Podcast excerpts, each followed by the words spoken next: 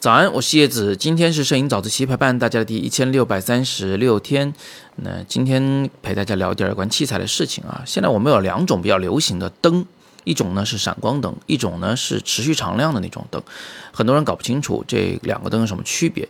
其实很简单，就是闪光灯呢是只能用来拍照的，而持续常亮那种灯呢可以用来拍照，也可以用来录像啊。由于我们呃时间有限，今天只讨论这个。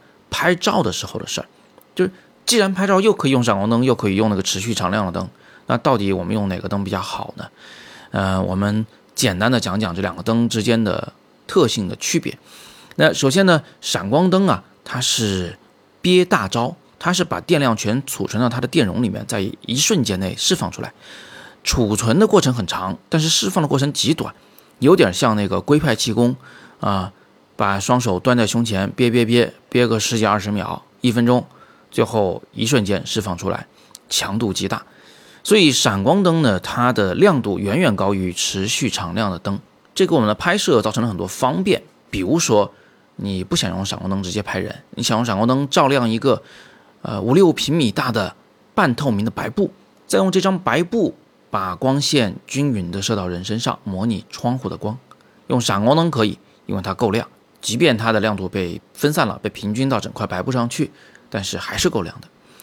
闪光灯的第二个特点呢，就是它是瞬间光源，所以它可以凝固运动物体。有同学好像不太理解它为什么能够凝固，实际上很简单，就是比如说你在一个黑屋子里面吧，这个时候有个人在跳起来，正好闪光发出了，那么闪光照亮的这一瞬间，相机捕捉到了光线，曝了光，但是这个人物还在运动啊。人物的运动会不会在画面中形成模糊的影像呢？不会，因为人还没来得及运动，他在空中还没动呢，闪光就已经结束了，屋子里又回到了一片漆黑，所以相机就不能曝光了，他看不到他后边的运动的轨迹。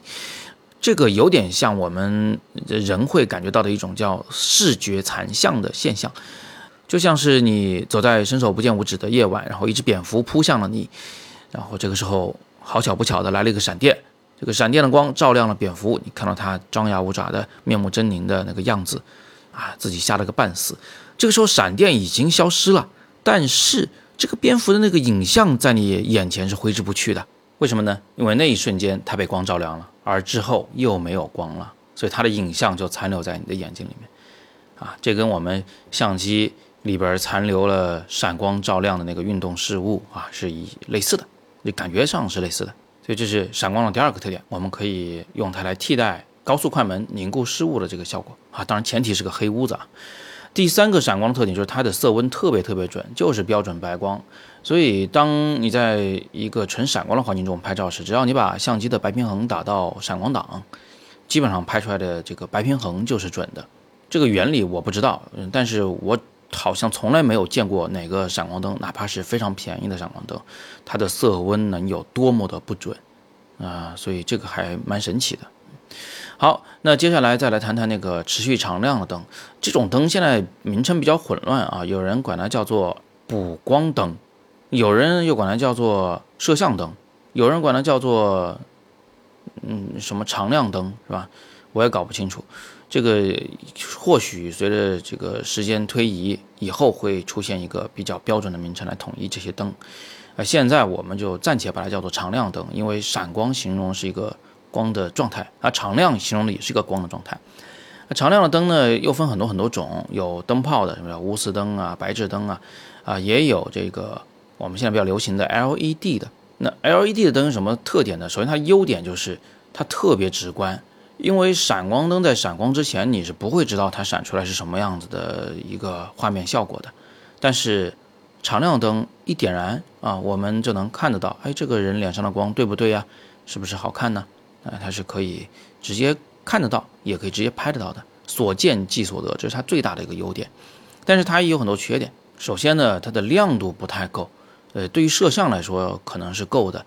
对于人眼来说，它是刺眼的；但是对于照相啊，平面摄影来说，它自己对着你照还行。如果它经过了一些这个大型的柔光照柔化以后，啊，把亮度一均摊，它那个亮度显然就不太够了。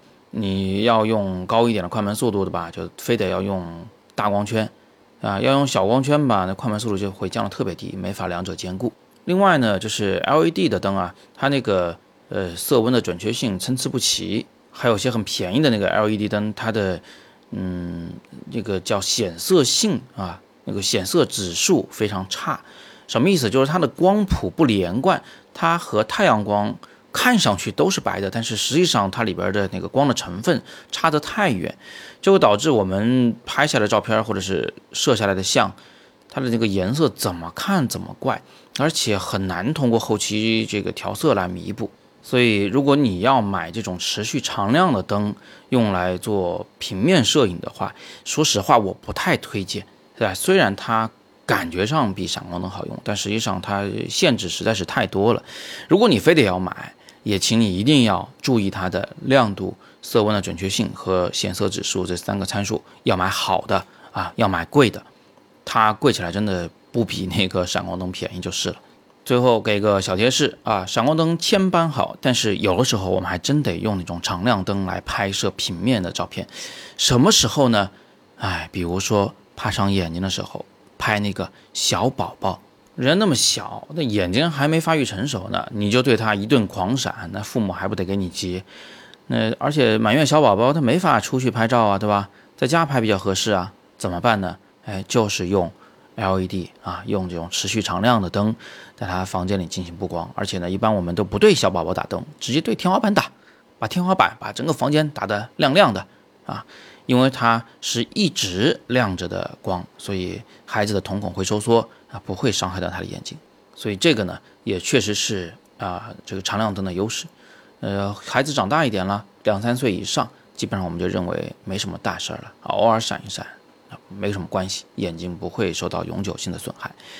好。那今天我们就简单的聊这么多啊，关于灯的知识其实真的特别多，呃，我呢也没法在一期早自习里面给大家全部都讲完，有未尽之处，大家想补充的都可以在底部留言来告诉大家。今天是摄影早自习陪伴大家的第一千六百三十六天，我是叶子，每天早上六点半，微信公众号摄影早自习，不见不散。